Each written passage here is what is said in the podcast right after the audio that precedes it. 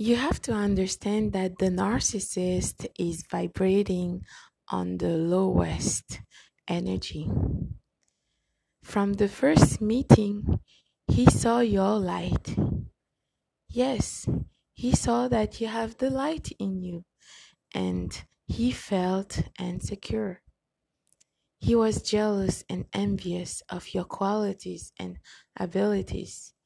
He wanted to destroy you. and you thought that the whole time you weren't good enough? Please, my dear, you were overqualified.